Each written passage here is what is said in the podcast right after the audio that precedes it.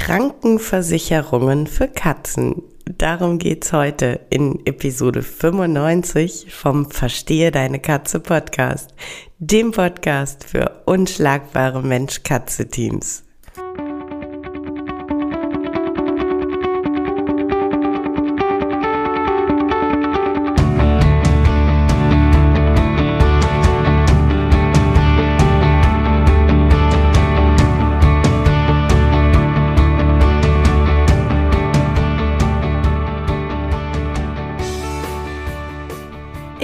Katrin Knispel, Mentorin für unschlagbare Mensch-Katze-Teams.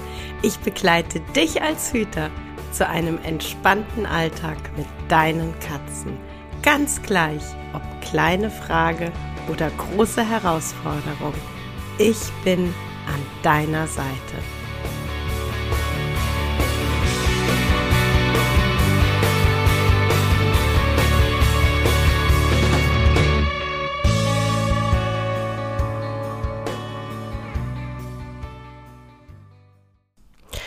Ich möchte meine Katze krankenversichern.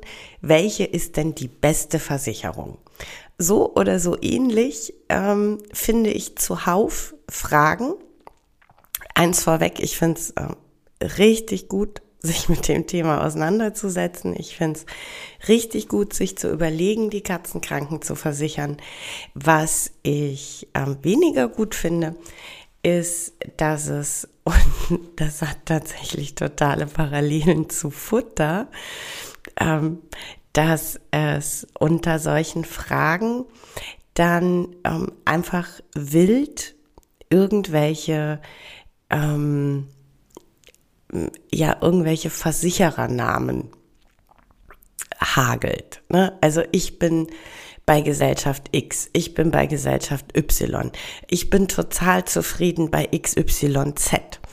Äh, hey, du, nee, also weißt du, Versicherung ist sauteuer und wenn du nie was hast, dann mach lieber das Geld auf ein Konto, weil wenn du nix hast, die Versicherung gibt dir das Geld nicht zurück, aber auf dem Konto bleibt's liegen. Ich bin übrigens total zufrieden bei der A. Äh, nee, also bei mir, B war total blöd. Ich habe jetzt die neue Katze bei C versichert. Ähm, so oder so ähnlich.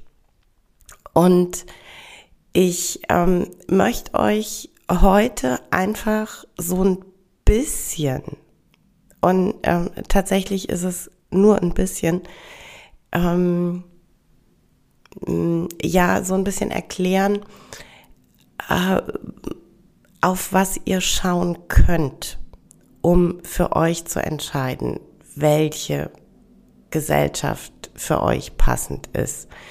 Denn der schlechteste Indikator ist einfach der Preis.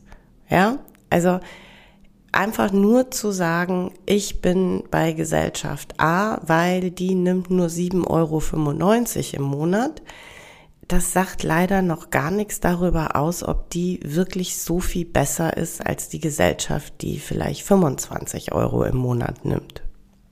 Denn da gibt es einfach ganz große Unterschiede.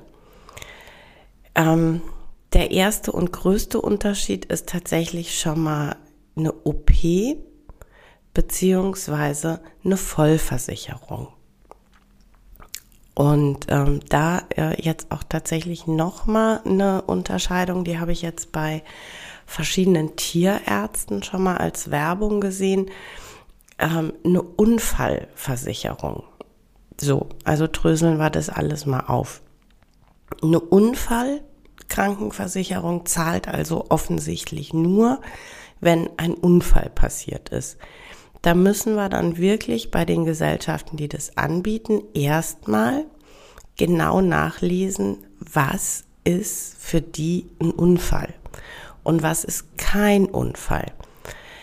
Ähm, denn tatsächlich, so wie ich es verstanden habe, ist damit wirklich nur gemeint, was außerhalb der Wohnung ist. Also zum Beispiel ein Sturz vom ungesicherten Balkon oder aus dem Fenster wäre schon kein Unfall, sondern eben quasi nur was draußen passiert, so mit Auto oder so. Ähm, wäre dann definitiv bei einer reinen Wohnungshaltung schon mal komplett obsolet. Und genauso ist dann eben die weitere Unterscheidung, habe ich eine OP-Versicherung oder eine Krankenvollversicherung. OP-Versicherung, wie der Name sagt, deckt nur Operationen ab. Und ganz wichtig hier für uns Hüter zur Unterscheidung. In den allermeisten Fällen ist damit wirklich nur abgedeckt, was per Schnitt den Körper eröffnet. Also nicht äh, bei einer Vollnarkose, nicht äh, eine große Diagnostik unter Vollnarkose, äh, tatsächlich auch ein ganz großer Anteil ähm, an Zahngeschichten. Der wird einfach nicht mit dem Skalpell gemacht und da wird einfach nicht geschnitten und damit ist das keine Operation, sondern ähm, greift dann da nicht. Im Gegensatz zur Krankenvollversicherung. Ne? Also die zahlt ähm, je nach Tarif, je nachdem, was enthalten ist, ähm, zahlt die eben auch Diagnostik, Untersuchung, Behandlung, ähm, wenn keine Operation gemacht werden muss. Das ist ein ganz gravierender Unterschied. Und ähm, ja, natürlich, wenn eine Operation gemacht wird, dann hast du schnell Geld auf dem Tarot, das ist keine Frage. Aber Leute, es gibt unfassbar große Rechnungen. Äh, da sind wir ganz weit weg von der OP. Also ähm, jetzt ohne großartig ins Detail zu gehen oder so, aber ähm, bevor Muffin über die Regenbogenbrücke ging, haben wir in knapp 48 Stunden in der Tierklinik ähm, knapp 3000 Euro durchgeschossen. Und da wäre nicht ein Cent über eine OP-Versicherung gedeckt gewesen. Ähm, das ist also tatsächlich ein, ein, großer Unterschied, der euch einfach bewusst sein muss. Ich sage nicht, dass diese OP-Versicherungen als solches ähm, keine Daseinsberechtigung haben. Die sind in aller Regel auch äh, wesentlich günstiger als ein Vollschutz. Aber euch muss bewusst sein, wenn ihr da sagt, ich ähm, zahle lieber nur den kleinen Beitrag, dass ihr dann bitte tatsächlich doch zusätzlich noch ein Konto anlegt für all die Dinge, die passieren können und die nicht über die OP-Versicherung abgedeckt sind. Ähm, dann ist es tatsächlich ein ganz entscheidender Faktor, ähm, dass ihr mal schaut, was ähm, der GOT oder die GOT, die Gebührenordnung für Tierärzte, äh, bis zum wievielten Abrechnungssatz die Versicherung deckt. Denn äh, die GOT, die Gebührenordnung für Tierärzte, die legt für ähm, quasi jede Tätigkeit, jede Behandlung, jede Diagnostik den äh, Grundpreis fest, bindend für alle Tierärzte. Und der Tierarzt kann sich dann entscheiden, ob er nach einem einfachen Satz, nach einem doppelten, dreifachen, wie auch immer, GOT abrechnet. Also quasi Multiplikationsfaktor. Ob er sagt, ähm, ich rechne ähm, dreimal den GOT oder ob er sagt, ich rechne den einfachen GOT. Ähm, das hat tatsächlich ganz oft ähm, damit zu tun, wo die Praxis liegt.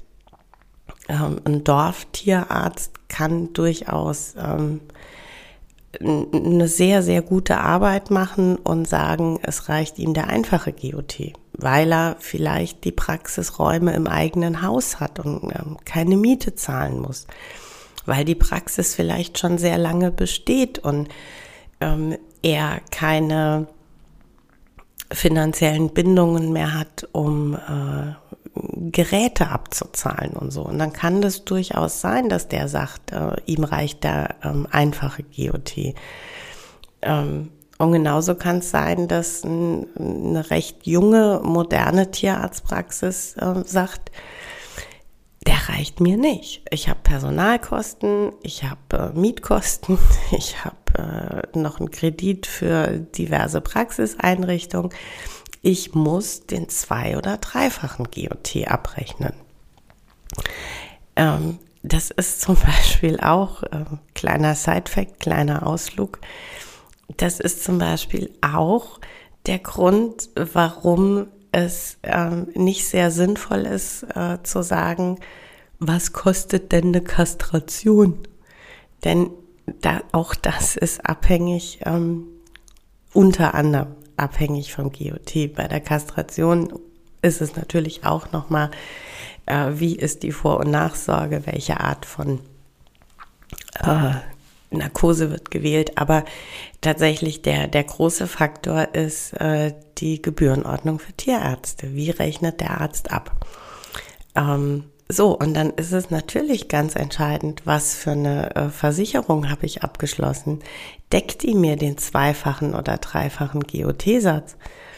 Ähm, auch das guckt mal bitte und ähm, guckt da auch durchaus gerne ähm, bei eurem Tierarzt auf den bisherigen Rechnungen, nach welchem Satz der abrechnet, damit ihr ähm, zumindest da schon mal so ein, so ein Grundgefühl dafür habt, ähm, was wäre denn für mich sinnvoll. Ähm, dann ist ähm, noch so die Frage, äh, gibt es eine Jahresobergrenze? Also ist es vielleicht so, dass ähm, alles versichert ist, aber bis maximal 500 Euro im Jahr. Denn ähm, sollte das so sein, dann bedeutet das, ich zahle in Jahren, in denen wenig ist, eine relativ geringe ähm, Beitragssumme jeden Monat. Aber wenn ich richtig Pech habe und in einem Jahr irgendwann mal im Januar was passiert, was 700 oder 800 Euro kostet, dann zahle ich ab Februar jedes Kinkerlitzchen alleine und ich zahle natürlich jeden Monat weiterhin meinen Beitrag. Ähm, also auch da, äh, schaut da bitte nach, ja. Äh, sagt die Versicherung, ich zahle pro Kalenderjahr maximal Summe X oder sagt die Versicherung, äh, kein Thema. Ähm, so ein weiterer Punkt, den man für sich selber ähm, einfach entscheiden und klären muss. Es gibt äh, Versicherer, die bieten den Service an, direkt mit der Tierarztpraxis abzurechnen. Das heißt, da zahle ich gar nichts selber. Da ähm, sind quasi meine Kundendaten in der Tierarztpraxis automatisch mit dem Versicherer und meiner Versicherungsnummer hinterlegt. Und die Tierarztpraxis wickelt das alles ähm, direkt mit dem Versicherer ab. Und es gibt äh, Versicherer, da gehe ich in Vorleistung, das heißt, ich zahle meine Rechnung ganz normal, reiche dann die Rechnung ein und bekomme das Geld zurück. Da ist dann eben und, und das ist komplett ähm, so, ich sage mal in Anführungszeichen, der persönliche Geschmack. Ja, ob ich sage, es ist für mich total okay, wenn ich erstmal in Vorlage gehe, das Ganze einreiche, ähm, oder ob ich sage, nee, also ich mache es ja eben genau deshalb, weil ich da nicht gut und entspannt in Vorlage gehen kann. Ähm, und das alles sind einzelne Faktoren, die zum einen dazu führen, dass es sehr große Unterschiede bei den monatlichen Beiträgen gibt ähm, und eben die eine große Spanne ausmachen, was am Ende des Tages ähm, abgedeckt ist und von der Versicherung getragen wird. Und ähm, mir geht's überhaupt nicht darum, irgendwas schlecht oder madig zu machen. Mir geht's auch bitte gar nicht darum, Krankenversicherungen für Tiere schlecht zu machen. Im Gegenteil. Ich finde es mehr als vernünftig. Ich finde aber, ganz viele gehen da zu blauäugig ran. ganz oft ist das einzige Kriterium beim Abschließen tatsächlich, äh, was zahle ich im Monat. Und dann ist einfach in Anführungszeichen das Gejammere riesig groß, wenn sich rausstellt, was die Versicherung alles nicht abdeckt oder was die Versicherung alles nicht zahlt. Und ganz ehrlich, in neun von zehn Fällen ist das nicht die Schuld des Versicherers. In neun von zehn Fällen geht es nicht darum, dass man jemanden im Unklaren gelassen hat, sondern in den Fällen geht es irgendwie meistens tatsächlich darum, dass irgendjemand die Versicherung abgeschlossen hat, ohne sich darüber zu informieren, was er da eigentlich genau abschließt und was da inkludiert ist und was nicht. Und Leute, ganz ehrlich, äh, ich mache selten Vergleiche mit Autos, aber hier ist es angebracht. Wenn ich im Autohaus einen kleinen Ford Fiesta kaufe und bezahle, dann wird kein Autohändler der Welt mir einen Schlüssel für einen Lamborghini geben und sagen, hier, bitteschön, fahr vom Hof. Ähm, das ist aber genau das, was äh, relativ häufig dann passiert. Und es sind dann immer die, die bösen Versicherungen und es ist immer, ähm, die, die bezahlen nichts, die wollen nur mein Geld. Ähm, nee, so einfach ist es wirklich nicht. So einfach ist es nicht. Informiert euch, guckt genau. Und ähm, wie gesagt, so diese, diese groben Sachen. Sprechen wir über eine OP-Versicherung oder eine Vollversicherung? Bis zum wievielten GOT wird abgerechnet? Ähm, was sind Ausschlüsse?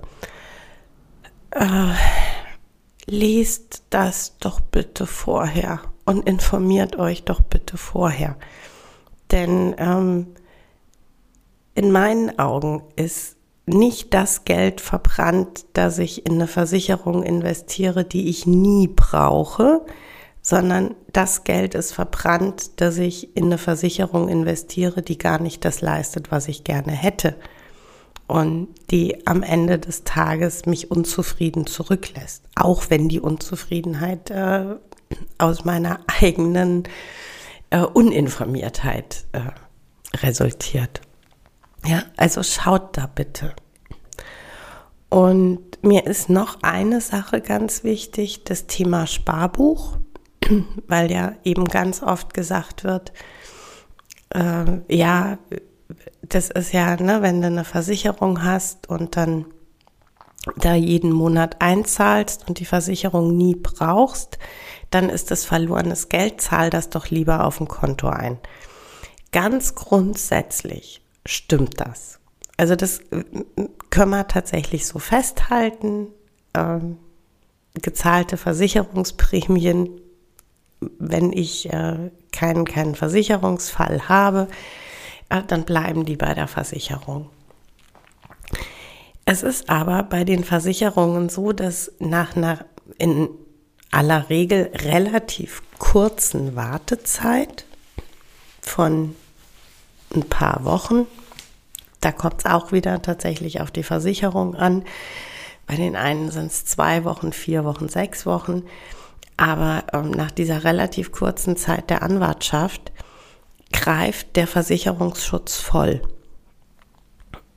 Das ist natürlich auf einem Sparbuch, auf das ich jeden Monat 100, 200 oder 400 Euro einzahle, ähm, erstmal ein zeitlicher Aspekt, bis ich da 2000 oder 5000 Euro einfach auf der hohen Kante liegen habe.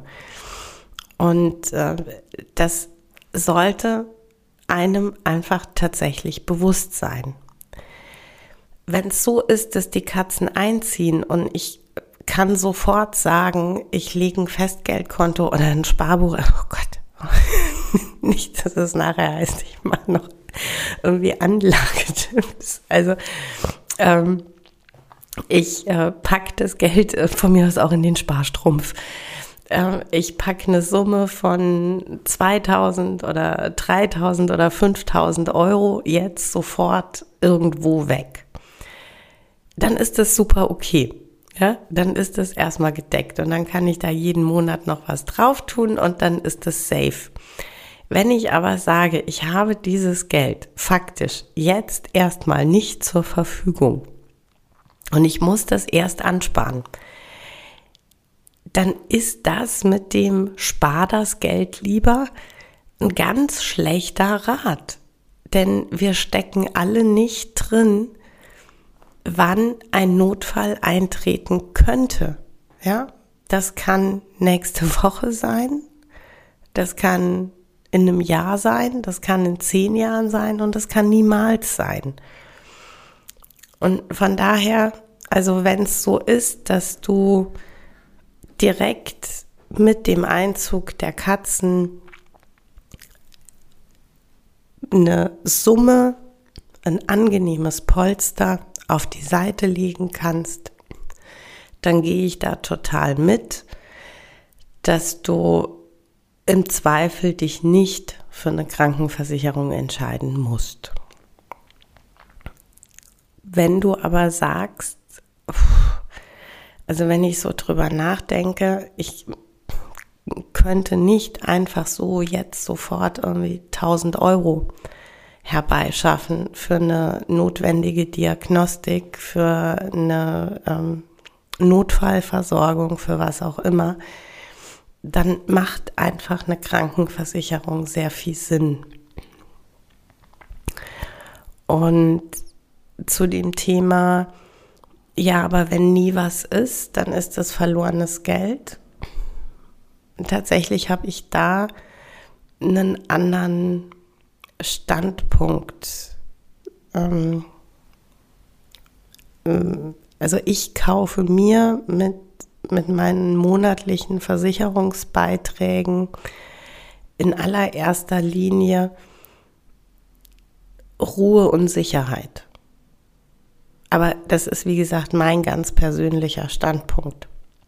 Dass ich da einfach für mich sage, in dem Moment, in dem ich meine Katze versichert habe, in dem Moment, in dem ich die Versicherung monatlich begleiche, bin ich an dem Punkt, an dem ich sage, wenn was passiert, ist die Katze äh, immer in, in guten Händen und ich ähm, kann mit dem äh, Tierarzt darüber sprechen, was die Diagnostik der Wahl ist, was die optimale Behandlung ist und nicht darüber, was kostet das. Und ähm, dieses Gefühl ist mir die monatliche Prämie wert. Das ist aber nochmal, und das ist mir wichtig, das ist mein persönlicher Standpunkt, dass ich einfach kein Geld verliere in dem Moment, in dem ich keine Leistung abrufe, weil ich eben immer in dieser ähm, Beruhigung und in diesem Entspanntsein bin. Genau. Ähm, was mir tatsächlich an der Stelle, bevor ich den Podcast für heute beende, ganz wichtig ist, ähm, auch falls ihr mich konkret ansprecht, ähm, ich werde euch keine Versicherungen empfehlen oder ähm, benennen. Einfach weil es nicht mein Metier ist, weil ich mich nicht bei allen auf dem Markt befindlichen Versicherern auskenne, nicht jeden Tarif durchleuchtet habe. Ähm, von daher ähm, ja, werde ich einfach tatsächlich da keine Versicherungsgesellschaft empfehlen, sondern wirklich einfach dieses, ähm, schaut bitte auf die Punkte, guckt bitte, was euch wichtig ist und dann ähm, findet den Versicherer, der das für euch so abdeckt. Ja, das war's für heute mit dem Verstehe deine Katze Podcast, dem Podcast für unschlagbare Mensch-Katze-Teams.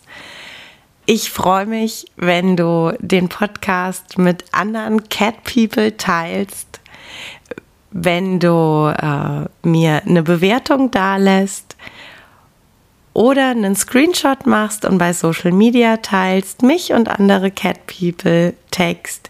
Ich danke dir für deine Unterstützung und wie immer am Ende von Verstehe deine Katze, knuddel deine Katzen.